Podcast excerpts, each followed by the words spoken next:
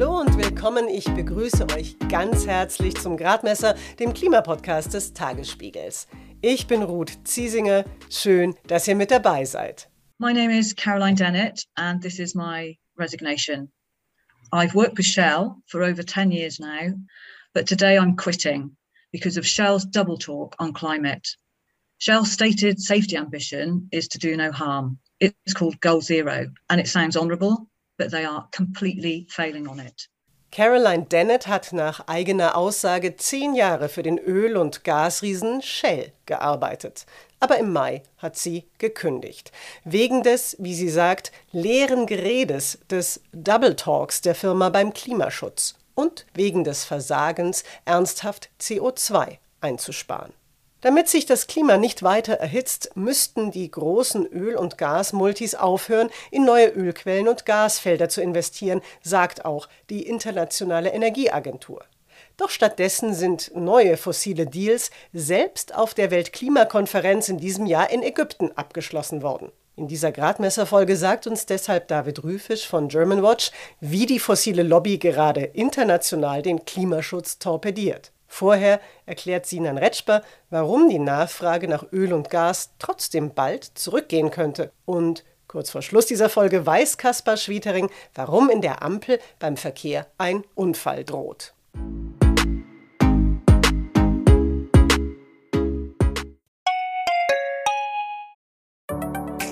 Hallo, ich bin Lorenz Marold, Chefredakteur beim Tagesspiegel. Wenn Ihnen unser Podcast gefällt, testen Sie doch gerne auch mal unser E-Paper oder unser Digital-Abo mit allen Inhalten von tagesspiegel.de. Wir sind rund um die Uhr für Sie da, damit Sie wissen, was wirklich wichtig ist. In Berlin, in Deutschland und international. Sie können unser Angebot jetzt gratis testen unter tagesspiegel.de/slash probieren. Der Tagesspiegel aus der Welt, aus der Weltstadt. Die 20 größten Öl- und Gasunternehmen der Welt, darunter Gazprom, BP, Shell oder Exxon, sind für ein Drittel der von uns Menschen gemachten Treibhausgasemissionen seit 1965 verantwortlich. Das zeigt eine Studie des Climate Accountability Instituts. Damit haben die Ölmultis eine sehr große Mitverantwortung an der Klimakrise. Wie Treibhausgasemissionen und Klima zusammenhängen, das erklärt nochmal mein Kollege Sinan Retschper. Das Klima erhitzt sich wegen des sogenannten Treibhauseffektes. Der wird immer stärker, je mehr CO2 oder andere Treibhausgase wir in die Atmosphäre blasen, sogenannte CO2-Äquivalente. Wenn wir Öl oder Gas beim Autofahren, Fliegen, Heizen oder in der Stahlproduktion verbrennen, produzieren wir dabei CO2. Wir wollen, dass sich die Erde möglichst nicht mehr als 1,5 Grad im Vergleich zur Zeit vor der Industrialisierung erhitzt. Doch dafür darf nur noch eine bestimmte Menge an CO2-Äquivalenten in die Atmosphäre gelangen. Das Mercator Research Institute zählt auf seiner Webseite die global verbleibende Treibhausgasmenge live herunter. Aktuell sind das noch knapp 280 Milliarden Tonnen. Dann ist Schluss. Das klingt zwar viel, aber wenn wir in dem Tempo weitermachen wie bisher, haben wir diese Menge schon in sechs Jahren und sieben Monaten erreicht. Zum Beispiel für ganz Deutschland hat das Umweltbundesamt für das Jahr 2019 Emissionen in Höhe von rund 785 Millionen Tonnen CO2-Äquivalenten berechnet. Das französische Energieunternehmen Total Energies bilanziert offiziell für dasselbe Jahr 455 Millionen Tonnen CO2, also nur ein Drittel weniger. Nach Berechnungen von Greenpeace könnte diese Summe sogar deutlich zu niedrig sein und die Emissionen von Total Energies bei bis zu 1,6 Milliarden Tonnen liegen in einem Jahr. Dass das schlecht fürs Klima ist, liegt auf der Hand. Das Problem, Aktuell verdient die fossile Industrie so viel Geld wie schon lange nicht mehr. Denn seit Russlands Angriff auf die Ukraine ist vor allem der Gaspreis in unerwartete Höhen geklettert. Total Energies zum Beispiel hat allein im dritten Quartal dieses Jahres knapp 7 Milliarden Dollar Nettogewinn gemacht. Darauf will niemand verzichten. Und unter anderem Deutschland sucht ja auch weiter mit offenem Geldbeutel nach neuen Gaslieferanten. Trotzdem könnte es mit der großen Nachfrage bald auch wieder zu Ende sein. Die Internationale Energieagentur erwartet, dass Wind- und Solarenergie in den kommenden fünf Jahren zur größten und wichtigsten Stromquelle der Welt werden. Bisher ist das die Kohle. Doch 2027 wird damit Schluss sein, sagen die Fachleute. Wind und Sonne stehen dann auf Platz 1 bei der Stromerzeugung. Und schon im Jahr 2026 wird mehr Strom aus Solarenergie produziert werden als aus Erdgas. Der Bedarf an Gas, Öl und Kohle wird also in den kommenden Jahren zurückgehen. Davon ist die Internationale Energieagentur überzeugt. Vor allem China und EU-Länder wie Deutschland treiben den Ausbau der erneuerbaren Energien voran. Trotzdem sagt die IEA, wenn wir unsere Klimaziele ernst nehmen, müssen wir dabei noch schneller werden. Weltweit müsste sich in den kommenden fünf Jahren die installierte Leistung aus Wind und Sonne mehr als verdoppeln. Das meint die Windräder und Solaranlagen, die wir für die Stromerzeugung brauchen. Von diesem Ausbau sind wir heute noch zu weit entfernt. Sinan Retschber vom Tagesspiegel Background Energie und Klima war das. Die erneuerbaren Energien wachsen also, aber eben noch nicht schnell genug.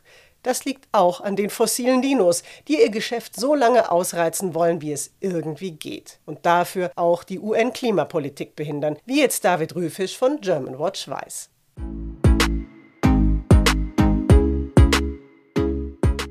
Germanwatch ist eine unabhängige Umwelt- und Entwicklungsorganisation, die schon 1992 beim Umweltgipfel von Rio mit dabei war. David Rüfisch leitet das Team Internationale Klimapolitik. Er hat für Germanwatch auch die UN-Klimakonferenz im ägyptischen Sharm el-Scheich besucht. Und natürlich sind auch ihm die vielen Öl- und Gaslobbyisten dort aufgefallen. Unterhalten haben wir uns im Videocall. Herr Rüfisch, in Sharm el-Sheikh, da waren ja fast 640 äh, Lobbyisten und Lobbyistinnen der Öl- und Gasindustrie vor Ort.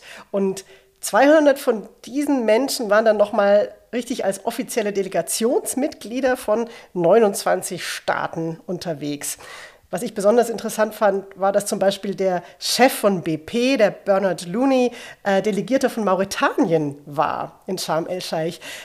Schreiben dann quasi Öl-CEOs an der Abschlusserklärung einer Weltklimakonferenz mit. Nicht notwendigerweise. Also die Klimakonferenz hat ja verschiedene Ebenen. Wir haben wirklich die Verhandlungsebene.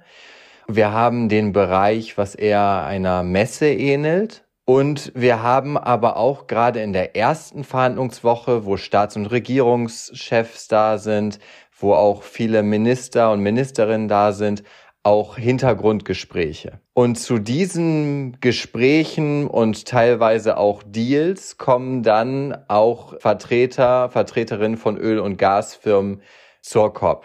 Wir, wir wissen, dass beispielsweise bei den Klimaverhandlungen auch, so ab, absurd das klingen mag, bei den Klimaverhandlungen es Deals zu Öl und Gas gegeben hat. Das ist natürlich wirklich absurd.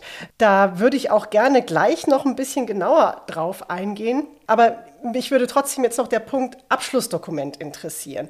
Denn ein Jahr vorher in Glasgow bei der Weltklimakonferenz dort, da hatte man im Schlussdokument festgehalten, dass man perspektivisch aus der Kohle aussteigen möchte. Und die Erwartung war eigentlich gewesen, dass in Sharm el-Sheikh sich dann eben die Staaten darauf einigen, zu sagen, gut und perspektivisch steigen wir jetzt auch aus Öl und Erdgas aus.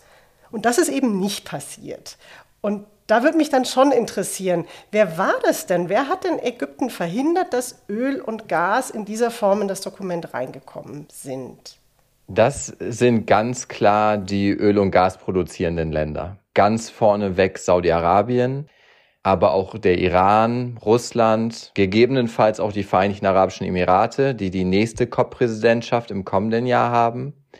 Die haben ganz klar der ägyptischen Präsidentschaft gesagt, wir wollen nicht diesen Text zum Ausstieg aus allen fossilen Energieträgern. Stattdessen haben sie die ägyptische Präsidentschaft davon überzeugt, sogenannte Niedrigemissionstechnologien zu fördern oder explizit zu nennen im in der Abschlusserklärung. Mhm. Niedrigemissionstechnologien, was soll das dann sein? Das ist genau die richtige Frage. Man kann das auf jeden Fall so interpretieren, dass damit Gas gemeint ist, weil viele sagen würden, Gas ist eine Brückentechnologie, eine Übergangstechnologie, die weniger Emissionen hat als beispielsweise Kohle. Zunächst erstmal, das ist, äh, diese Rechnung geht bei weitem nicht immer auf. Wenn wir uns zum Beispiel die gesamte Wertschöpfungskette und Transportkette von Gas angucken, produziert Gas oftmals gar nicht weniger als Kohle. Und zweitens, und das sagt selbst die Internationale Energieagentur, können wir uns neues Gas auch überhaupt nicht mehr leisten. Und wir müssen auch Gasproduktion und Konsum schon runterfahren. Hier sieht man wirklich, um auf, das Absch auf die Abschlusserklärung zurückzukommen, sieht man den Einfluss, den die Öl- und Gas produzierenden Länder nehmen auf die Verhandlungen und schon seit langer Zeit probieren zu nehmen. In Ägypten hat das geklappt. Sehr enge Verbindung zwischen der ägyptischen COP-Präsidentschaft und den ölproduzierenden Ländern. Und Saudi-Arabien im Speziellen hat eine lange Tradition zu versuchen, die Klimagespräche zu bremsen und zu blockieren. Saudi-Arabien gehört ja auch das größte Ölförderunternehmen der Welt, Saudi Aramco. Und äh, Saudi Aramco hat allein im dritten Quartal diesen Jahres einen absurd hohen Nettogewinn von rund 42 Milliarden Dollar gemacht.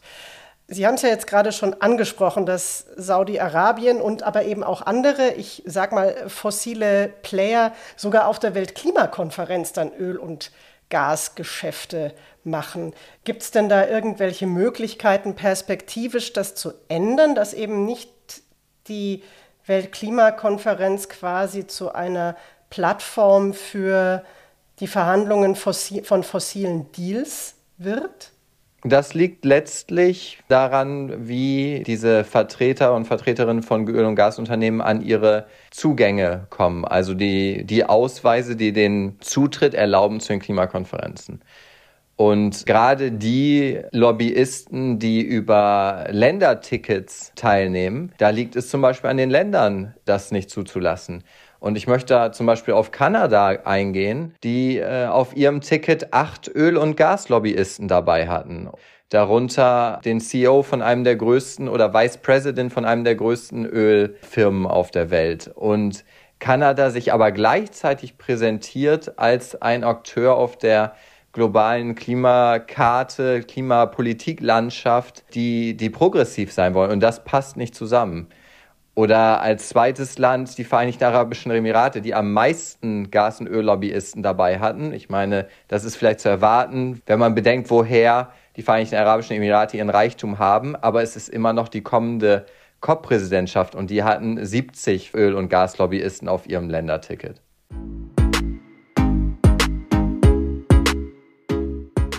Öl- und Gasfreunde beeinflussen gerade also stark, was international beim Klimaschutz geht und was nicht. Kein Wunder, im Moment verdienen die großen Öl- und Gasfirmen zusammen drei Milliarden Dollar pro Tag. Und wer so viel Geld hat, wirkt meist sehr überzeugend, sagt David Rüfisch. Drei der fünf größten fossilen Firmen Saudi Aramco, Russlands Gazprom und Irans National Iranian Oil Company gehören übrigens Staaten, denen nicht nur der Klimaschutz nicht viel wert ist. Ihnen sind auch die Menschenrechte komplett egal. Der Umstieg auf erneuerbare Energien lohnt sich hier also gleich doppelt fürs Klima und für die Demokratie. Allerdings bekleckert sich auch die Ölindustrie in Europa oder in den USA nicht mit Ruhm. So zeigen zum Beispiel Harvard-Studien, Wissenschaftler des US-Unternehmens Exxon wussten schon vor Jahrzehnten genau, wie der immer höhere CO2-Gehalt in der Atmosphäre das Klima anheizen würde. Um sich das Geschäft nicht zu verderben, hat Exxon dann viel Geld dafür ausgegeben, Zweifel am Klimawandel zu säen und Klimaschutz zu verhindern. Von David Rüfisch wollte ich wissen, ob das heute immer noch passiert. Also das ist lange passiert und das ist auch ein Grund, warum beispielsweise Shell ja in den Niederlanden verklagt wurde, aufgrund dieser diesen Teilen von Missinterpretationen. Was auf jeden Fall aber passiert, ist, dass zum Beispiel über die Texas Public Policy Foundation, eine, eine Stiftung in, in Texas, gezielt sich gegen Windenergieprojekte zum Beispiel eingesetzt wird, auf Gründen von der Schonung von Fischvorkommen zum Beispiel, oder aber, dass darüber Fehlinformation geteilt wird, warum dieser Blackout in Texas letztes Jahr, als es sehr, sehr kalt wurde und es Blackouts gab, dass das an den erneuerbaren Energien hängt. Also eine neue Ebene der Missinformation, aber ganz klar weiter mit dem Ziel, die Wirtschaft weiter von Öl und Gas abhängig zu halten und diesen Übergang zu erneuerbaren Energien so lang wie möglich zu verzögern. Sie haben jetzt gerade Beispiele gebracht, wie dann die erneuerbaren Energien in Misskredit gezogen werden. Wenn jetzt auf der anderen Seite Shell, Shell haben Sie gerade auch schon angesprochen, wenn Shell jetzt sein Mineralöl als klimaneutral bewirbt, dann ist das jetzt zwar keine Leugnung des Klimawandels, aber es stimmt ja trotzdem auch nicht wirklich. Könnten Sie für uns mal erklären, was denn das Problem ist, wenn eben Firmen wie Shell oder Total Energies ihre Aktivitäten als klimaneutral labeln? Das als klimaneutral zu labeln gibt ein völlig falsches Verständnis davon, von dem Produkt, das wir kaufen. Und es gibt die Erwartung, dass Öl und Gas verwendet werden kann, ohne dem Klima schädlich zu sein. Und wenn wir uns aber die gucken, wie viele Treibhausgase erzeugt werden durch die Öl- und Gasproduktion alleine, das sind gigantische Mengen und es ist einfach nicht richtig, diese Produktion und die Nutzung von den Produkten als klimaneutral zu bezeichnen. Was Unternehmen tun, sie kompensieren äh, die Emissionen, die sie haben, in beispielsweise Waldprodukten in einem afrikanischen Land und die Emissionen, die da eingespart werden, rechnen Sie sich dann an und sagen, na ja, wir sind klimaneutral.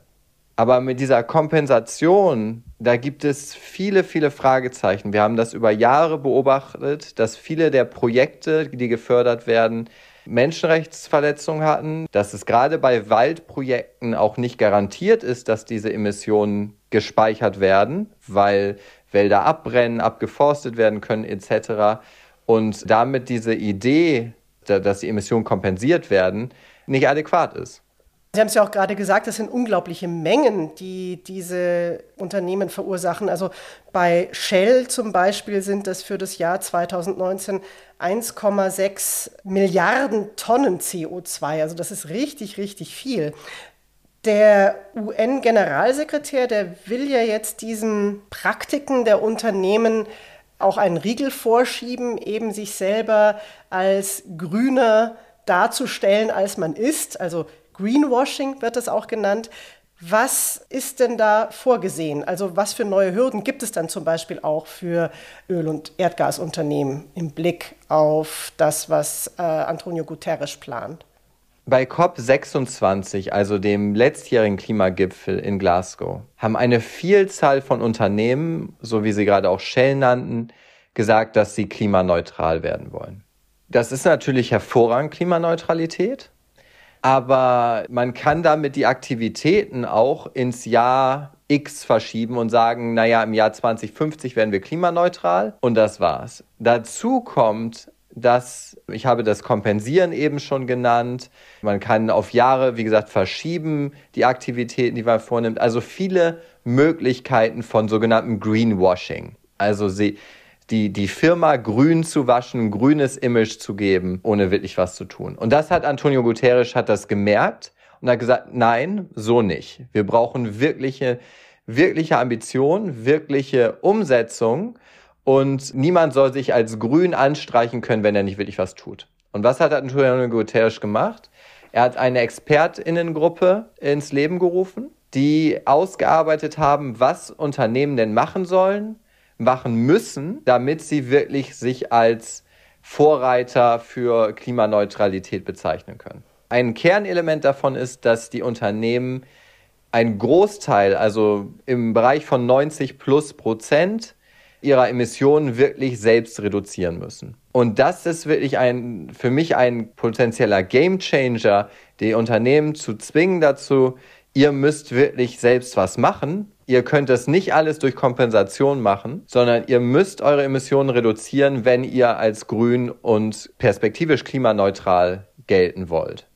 Und das zweite, die zweite wichtige Aspekt, der dabei ist, ist die Transparenz zu erhöhen. Also damit wir wirklich auch vergleichen können, diese ganzen Versprechen, die da gemacht wurden. Ich komme noch einmal auf Saudi Aramco zurück. Auch die sagen, die werden klimaneutral. Aber bei ihrem Versprechen, klimaneutral zu werden, lassen sie explizit ihre Ölförderung außen vor.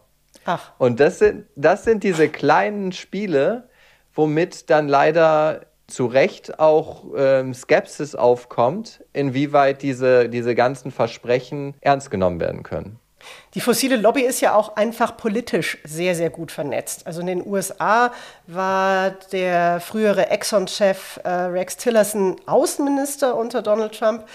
Und in Deutschland sind die Verbindungen zwischen Politik und Energiewirtschaft auch sehr eng. Hier war sogar ein Altkanzler Gaslobbyist, nämlich Gerhard Schröder für Gazprom. Wie stark ist denn die fossile Lobby jetzt immer noch bei uns in Deutschland? Das ist immer schwer einzuschätzen, weil vieles hinter verschlossener Tür stattfindet. Aber wir wissen, welche Rolle BASF bzw. Winterschall auch gespielt hat, immer wieder mehr Zugang zu russischem Gas zu bekommen. Wir wissen allgemein, dass einige Industrieakteure natürlich sehr abhängig waren von billigem Gas. Inwieweit diese Pro-Öl- und Gas Lobbyagenda aktuell gefahren wird, ist schwer zu sagen.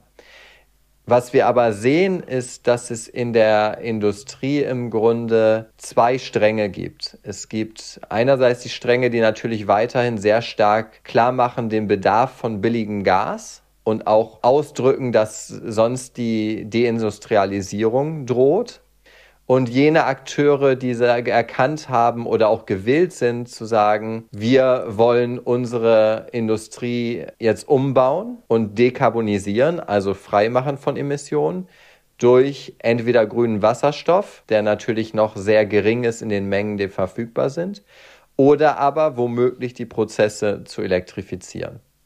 Und wenn wir jetzt zum Schluss nochmal auf die internationale Klimapolitik schauen, Sie haben es ja schon gesagt, die Vereinigten Arabischen Emirate sind das Gastgeberland und die Präsidentschaft der nächsten Weltklimakonferenz. Gleichzeitig ist das Land ein ganz exzessiver Förderer von fossilen Energien. Was muss passieren, damit dann Dubai kein zweites Sharm el-Sheikh wird? Ich habe hinsichtlich der Vereinigten Arabischen Emirate ein gemischtes Gefühl. Warum ich mir Sorgen mache? Die Vereinigten Arabischen Emirate hatten die zweite Eröffnungsrede bei der diesjährigen COP und haben da als einen der ersten Sätze geäußert, wir werden euch, mit euch gemeint die Welt, so lange wie nötig mit Öl und Gas versorgen. Das ist natürlich schon eine Aussage, dies als einen der Öffnungssätze bei der Öffnungsrede so zu tätigen. Der zweite Aspekt, der mir Sorgen macht, ist zu sehen, wie viele Öl- und Gaslobbyisten schon in Ägypten vor Ort waren auf dem Länderticket der Vereinigten Arabischen Emirate. Aber es gibt auch zwei Elemente, die mir Hoffnung machen. Erstens, die Vereinigten Arabischen Emirate waren unter den Öl- und Gasstaaten immer die progressiveren bei den Klimaverhandlungen und haben ja zum Beispiel auch die internationale Erneuerbare Energieagentur in Abu Dhabi. Und als zweites sehen wir, dass sie sich sehr viel Expertise von Akteuren, die sehr lange schon bei den Klimaverhandlungen dabei sind, die sehr progressive Positionen auch einnehmen, einkaufen, um Teil ihres Präsidentschaftsteams zu sein. Und da habe ich Hoffnung, dass äh, sich diese Seite der Vereinigten Arabischen Emirate hoffentlich durchsetzen kann. Und von Deutschland erwarte ich, dass Deutschland diese Allianz, die in den letzten Stunden der, der diesjährigen Klimaverhandlungen zusammenkam, nämlich zwischen progressiven Entwicklungsländern und progressiven Industrieländern, dass diese Allianz schon viel eher geformt wird in 2023, so dass von vornherein klar ist, wir gehen hier nur weg mit mehr Klimaschutz und einer klaren Aussage hinsichtlich Öl und Gas neben Kohle.